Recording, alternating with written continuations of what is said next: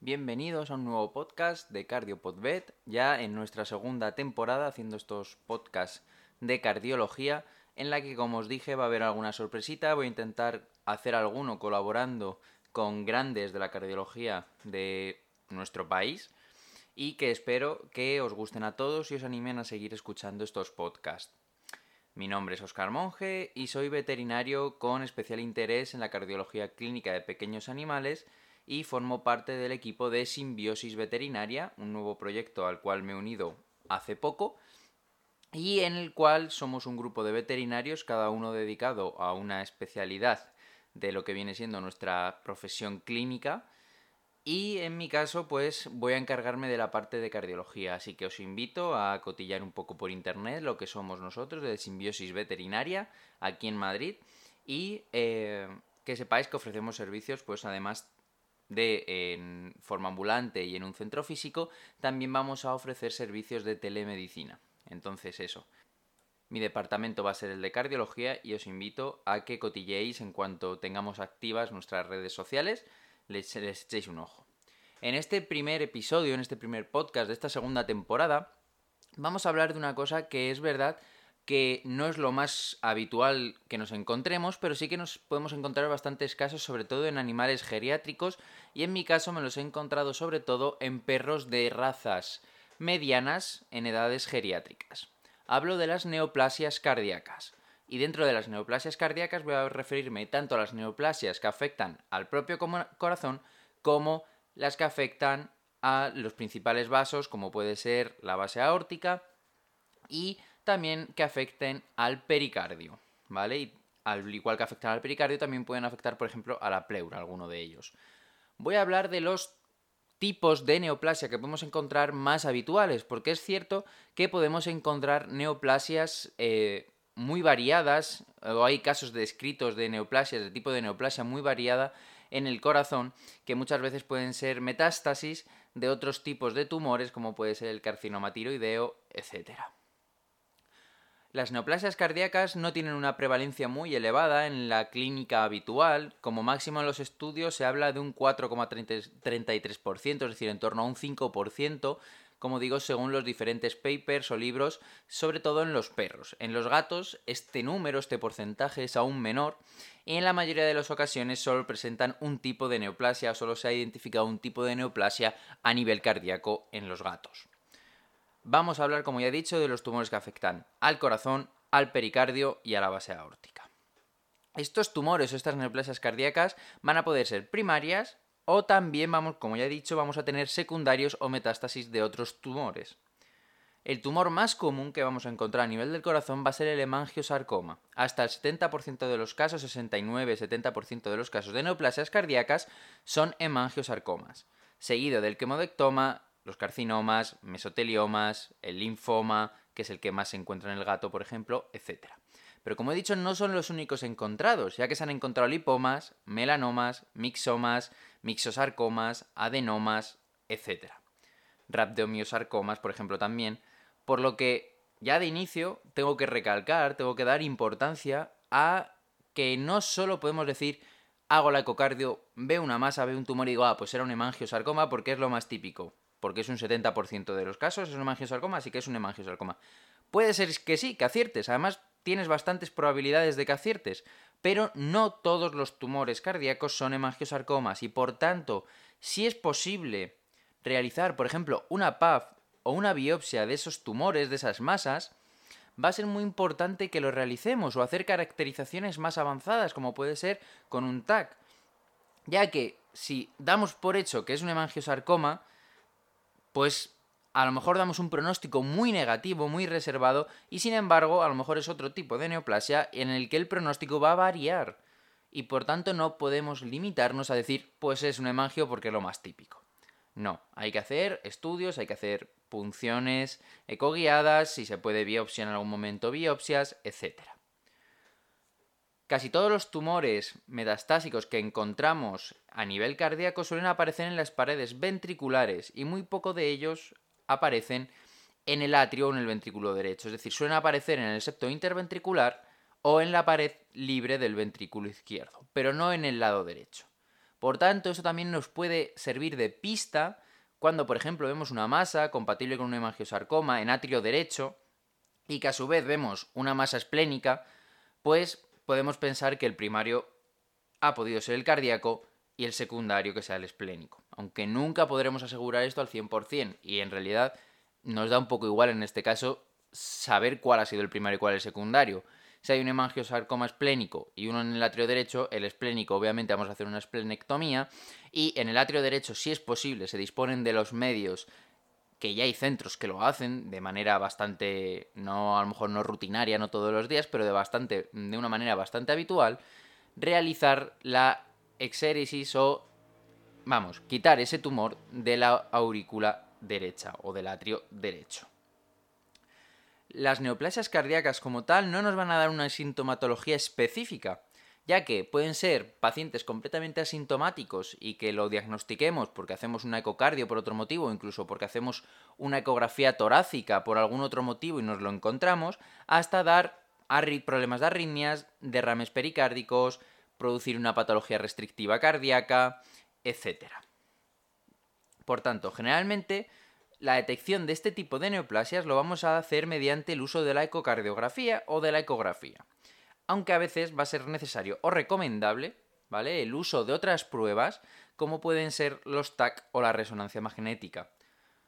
Yo casi todos los que he visto en papers, etcétera, en veterinaria se ha utilizado el TAC para hacer eh, ver cómo de infiltrativo es ese tumor, cómo afecta a todos los vasos del corazón, etc. Pero es verdad que la resonancia magnética en humana es muy utilizada y por tanto, pienso o creo que para el estudio cardíaco la resonancia magnética para mí tiene mayor valor que el TAC. Pero es verdad que muchas veces económicamente es más cara, no se dispone de una resonancia de la potencia de los Teslas necesarios para hacer una resonancia cardíaca en condiciones o no se dispone de los eh, software o de los medios informáticos, por decirlo de alguna manera, para realizar esta, esta resonancia magnética cardíaca. Con estas pruebas de imagen avanzada vamos a poder ver el alcance de esta neoplasia, si hay una, posibilidad de una intervención quirúrgica o intervencionista, ¿vale? Y así tenemos que ver que estas neoplasias cardíacas no son solo el papel, no solo juega un papel el cardiólogo, sino que va a ser un problema multidisciplinar, es decir, en las neoplasias cardíacas va a tener que participar en todo el proceso de elegir un tratamiento, de ver si hay cirugía, etcétera, va a tener que participar el radiólogo, obviamente, si hacemos un TAC o una resonancia magnética, un oncólogo, un cirujano de tejidos blandos y que sepa hacer cardiocirugía, y, obviamente, el cardiólogo se va a poder utilizar en algunos casos tratamiento médico. Por ejemplo, en los linfomas se va a poder utilizar distintos eh, protocolos oncológicos de tratamiento oncológico que, bueno, en algunos casos, por ejemplo en los gatos, han demostrado una buena eficacia. En otros casos va a ser un tratamiento quirúrgico. Y en algunos casos en los que la masa lo único que produce, como puede ser los quemodectomas, lo único que nos producen es una obstrucción de, por ejemplo, algún alguno de los grandes vasos, como puede ser la arteria pulmonar o la aorta, pues existen técnicas intervencionistas mediante el uso de stents para evitar que esta masa presione aún más ese vaso y llegue a colapsarlo. Como digo, vamos a describir algunos de los tumores más frecuentes y también pues intentaré dar algún dato de algunos que son un poquito menos frecuentes, ¿vale? El primero de todos, el hemangiosarcoma. Como digo, es el más común, sobre todo en la, en la raza canina, en los gatos no se ve tanto y suele localizarse en el atrio o aurícula derecha y o ventrículo derecho. Los pastores alemanes y los golden retrievers parece que tienen una predisposición a padecerlos, a tenerlos. Y suele estar conjunto a una neoplasia esplénica hasta en el 25% de los casos que observamos un hemangiosarcoma cardíaco.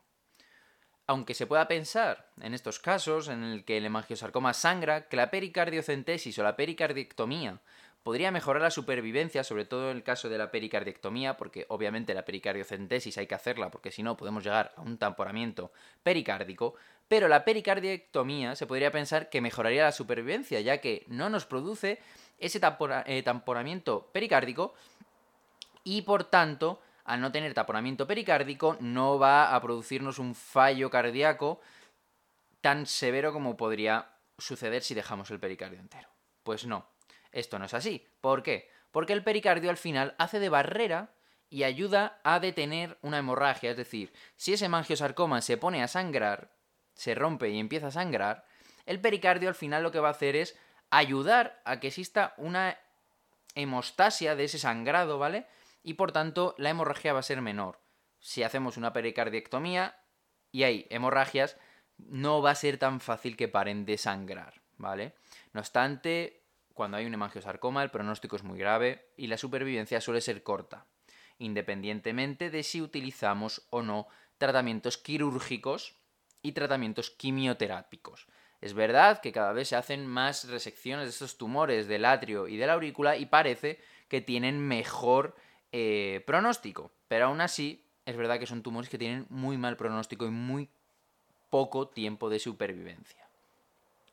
Además, eh, pasa con el hemangiosarcoma y va a pasar con casi todas las neoplasias cardíacas, la ecografía tiene una alta posibilidad o probabilidad de tener falsos negativos. Es decir, que esté el tumor ahí, que haya la neoplasia y que no la veamos mediante el uso de la ecografía o la ecocardiografía. Esto es porque hay tumores que no forman unas masas como tal, sino que son difusos en el tejido o incluso estas masas pueden ser de muy pequeño tamaño sin que se vean ecográficamente y si encima no existe derrame pericárdico, aún va a ser más difícil observarlas. El hemangiosarcoma en la ecografía suele tener un aspecto moteado, es decir, tiene focos hipoecogénicos o se podría llamar también cavitario en la ecocardiografía. No nos tenemos que fiar solo de la imagen ecocardiográfica o ecográfica para decir esta masa es este tumor. Digo lo de antes. Lo recomendable sería realizar, si se puede, si se puede llegar a acceder, una punción con aguja fina y hacer una citología y ver qué hay ahí, o incluso del líquido del derrame pericárdico también. Como ya he dicho, aun con la exéresis quirúrgica, en los casos la supervivencia es bastante corta, suele ser menor de 100 días, y menos de 200 días si además de esta exéresis quirúrgica añadimos la quimioterapia. Actualmente es verdad que existen papers, existen estudios en el que se utiliza la radioterapia y parece que en algunos casos se aumenta este tiempo de supervivencia, aunque tampoco, al menos lo que he leído yo, tampoco son unos tiempos de supervivencia muy muy elevados lo que conseguimos utilizando la radioterapia. El siguiente tumor más frecuente, o la siguiente neoplasia más frecuente que encontramos a nivel cardíaco serían los quemodectomas o los tumores de base aórtica, ¿vale? Son los tumores de base aórtica más comunes, los quemodectomas, porque hay otros tipos de tumores de base aórtica, ¿vale? Por ejemplo, el carcinoma tiroideo. Suelen aparecer en la pared de la aorta ascendente. Más sobre todo, os ha visto sobre todo en razas de perros brachiocefálicos, por ejemplo el boxer, ¿vale? Y son de carácter benigno, es decir, no es un tumor maligno y suele tener poca capacidad metastásica, pero su potencial dañino para el paciente, por decirlo de alguna manera, o de dar sintomatología clínica, se debe al efecto masa que crean. Es decir, es un tumor que crece, crece, crece en la base de la aorta y por tanto puede llegar a ocupar un espacio tal que presione los vasos y que produzca estenosis o oclusiones en estos vasos. Es decir, ocupa, crea un efecto masa en un espacio que es limitado, ¿vale? Y por tanto nos da esa sintomatología. Su resolución, después de realizar pruebas de imagen como puede ser el TAC, suele ser quirúrgica, ¿vale? Sí se puede, que hay algunos que son muy infiltrativos y no se puede realizar esta resolución quirúrgica. También se puede realizar como mínimo, en este caso sí, la pericardiectomía, ya que en, estos, en este caso, en el caso de los comodectomas, sí que se ha visto que aumenta el tiempo de supervivencia, ya que estos tumores no suelen sangrar de la misma manera que los hemangiosarcomas, pero sí que dan derrame pericárdico, y por tanto, esta pericardiectomía puede ayudar a aumentar el tiempo de supervivencia. Algunos oncólogos veterinarios han puesto en práctica o han intentado utilizar algunos protocolos quimioterápicos, como es el uso del toceranib. ¿Vale? Este fármaco oncológico se ha utilizado sobre todo de cara a disminuir el tamaño del tumor para poder realizar posteriormente la cirugía. Igual la radioterapia, igual que en el hemangiosarcoma, se ha empezado a utilizar en estos tumores para disminuir el tamaño del quemodectoma y así poder realizar una resolución quirúrgica más satisfactoria. Es verdad que el quemodectoma suele tener unos tiempos de supervivencia sin hacer nada muy elevados. ¿vale? Por lo que digo, no es un tumor maligno y lo único que nos puede llegar a causar son oclusiones o estenosis en los grandes vasos debido a que ocupa o hace ese efecto masa, ¿vale? En la zona de la base cardíaca. Por tanto, también existen técnicas intervencionistas como es, como ya he dicho, además, la colocación de stents en estos grandes vasos para impedir que el tumor colapse los vasos. Otro tumor, y que en mi opinión es bastante puñetero, es el mesotelioma. Es verdad que no tiene una gran prevalencia, pero la verdad es que eh, tiene un pronóstico muy malo y además es muy puñetero a la hora del diagnóstico. Para que os hagáis una idea, es un tumor que afecta a las células del pericardio, ¿vale? Y suele diagnosticarse por biopsia pericárdica, ya que el análisis de derrame pericárdico es posible que no veamos ninguna célula. En la ecografía es posible que no veamos nada porque es un tumor de tipo difuso. No crea una masa como tal, por lo general, en el pericardio, sino que es difuso. En el TAC tampoco se suelen ver resultados específicos para decir que es un mesotelioma. ¿Por qué? Por lo mismo que acabo de decir, porque es una neoplasia por lo general difusa. Suele producir efusiones pericárdicas recurrentes, derrames pleurales e incluso efusiones abdominales. Y diréis, bueno, pues se hace una biopsia del pericardio y ya está. Pues no, porque incluso con histopatología de pericardio y cogiendo también muestra de la pleura, a veces tampoco se llega a un diagnóstico eh, definitivo o final del mesotelioma, ¿vale? Por tanto, es muy puñetero a la hora de su diagnóstico y es muy puñetero porque al final da de forma muy recurrente los derrames pericárdicos y pleurales y es mm, bastante complejo y con un mal pronóstico. Existen protocolos quimioterápicos que se han probado para el tratamiento de este mesotelioma que han tenido unos resultados pues bastante aceptables, bastante buenos, ¿vale? Además se han eh, hecho estos protocolos quimioterápicos utilizando lo que se llaman puertos pleurales, es decir, sería como eh, si hablásemos de un subrenal, por ejemplo, entre comillas, pero es como una especie de drenaje en la zona pleural con un puerto para poder introducir fármacos, ¿vale? Y hacer la quimioterapia de una manera, entre comillas, tópica, es decir, poniendo los fármacos en el espacio pleural. Así se ha visto un tiempo de supervivencia aumentado respecto a otras técnicas. Pero como ya os digo, es muy complicado de llegar a su diagnóstico mm, definitivo o certero, por decirlo de alguna manera, que no sea presuntivo y además tiene muy mal pronóstico. Otro tumor sería el linfoma, ¿vale? El linfoma puede afectar al miocardio, al pericardio o a ambas estructuras. Generalmente, cuando vemos este linfoma a nivel cardíaco, se suele clasificar como un estadio 5 subestadio B y se suele diagnosticar por citología o del líquido del derrame pleural o por histopatología pericárdica. También se puede diagnosticar mediante citología del líquido pericárdico, obviamente del derrame pericárdico. Se han utilizado protocolos de quimioterapia que se utilizan normalmente para el linfoma y se llega a un tiempo de supervivencia en la especie canina de unos 160 días. Este tumor, el linfoma, como ya he dicho antes, es el más típico que encontramos en el gato. Dentro de las pocas neoplasias cardíacas que vemos en el gato, el linfoma es el más típico. Puede ser tan de los dos tipos de células, ¿vale? Linfoides. Y este tumor, este linfoma a nivel cardíaco del gato, suele aparecer en las paredes del ventrículo izquierdo. En los gatos se ha utilizado el protocolo quimioterápico CHOP y parece que da unos resultados bastante buenos. Es más, en algunos papers, en algunos estudios, se han visto incluso casos con remisión completa y con más supervivencia de unos 760 días. Es decir, que a los 750, 760 días ya no se supo más del gato, pero hasta ese, hasta ese momento estaba vivo. ¿Vale? Y no quiere decir que en esa fecha murieran, sino simplemente que se les perdió la pista. Otros tumores menos habituales pueden ser, por ejemplo, los mixomas o los mixosarcomas, primeros benignos, segundos malignos. Estos tumores se pueden encontrar en las paredes atriales, suelen ser bastante infiltrativos, ¿vale? Y también, como curiosidad, pueden afectar a las valvas de las diferentes válvulas, ya sean las válvulas semilunares como las válvulas atrioventriculares. ¿Vale? Por tanto, es un tumor un poquito también eh, complicado, suele crecer hacia adentro de, eh, la cámara, ¿vale? del atrio o del ventrículo. Otros tumores, aunque es raro que los encontremos en este lugar en el corazón, ¿vale? Es muy normal encontrar los lipomas en los tejidos subcutáneos, en axilas, en ingles, en cualquier parte del cuerpo casi en tejido subcutáneo, pero es raro encontrárnoslos a nivel cardíaco. Pero nos lo podemos encontrar y nos podemos encontrar lipomas intrapericárdicos, que realmente es un tumor benigno, que el único problema que crea es que da lugar a efusiones pericárdicas y o pleurales recurrentes y al final puede producir trastornos obstructivos. Es decir, puede producirnos taponamiento eh, pericárdico, taponamiento cardíaco, vaya.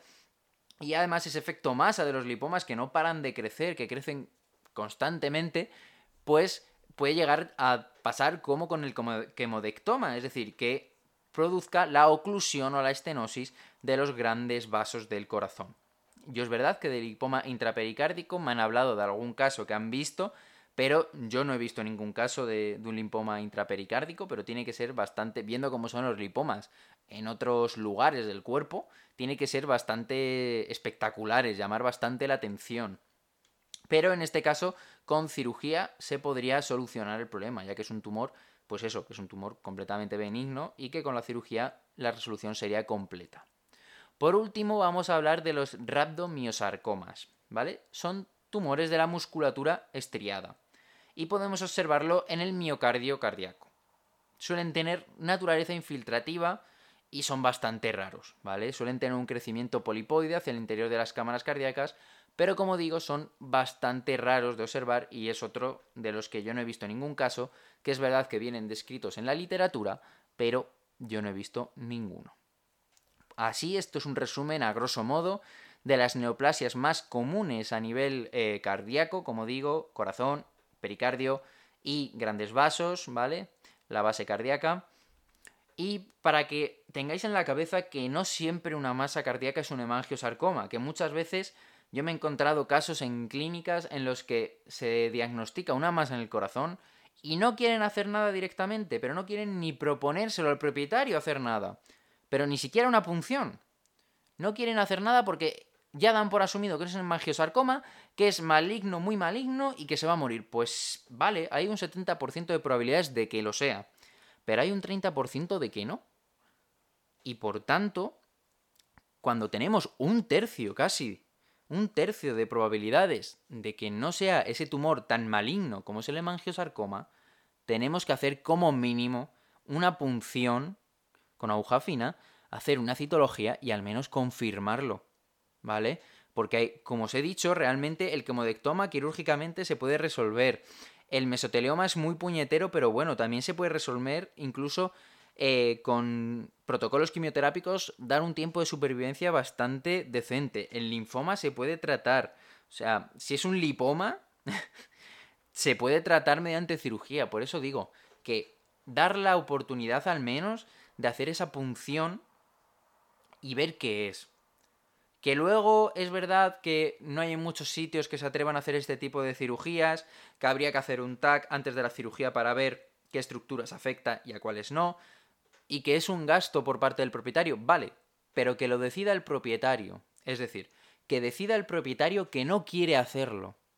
No que directamente nosotros, los veterinarios, escuchemos tumor, masa en corazón y directamente cerremos la puerta a hacer nada más porque ni siquiera le estamos dando las opciones al propietario, al cliente. Y tampoco le estamos dando las opciones al animal, ¿vale? Al perro o al gato.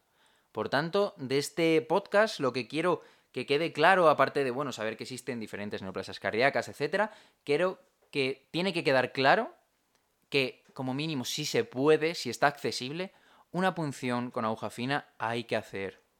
O si se decide hacer una pericardiectomía para al menos eh, aliviar ese problema de los derrames pericárdicos, ¿vale? De las efusiones pericárdicas, pues coger una muestra para biopsia y ver qué es.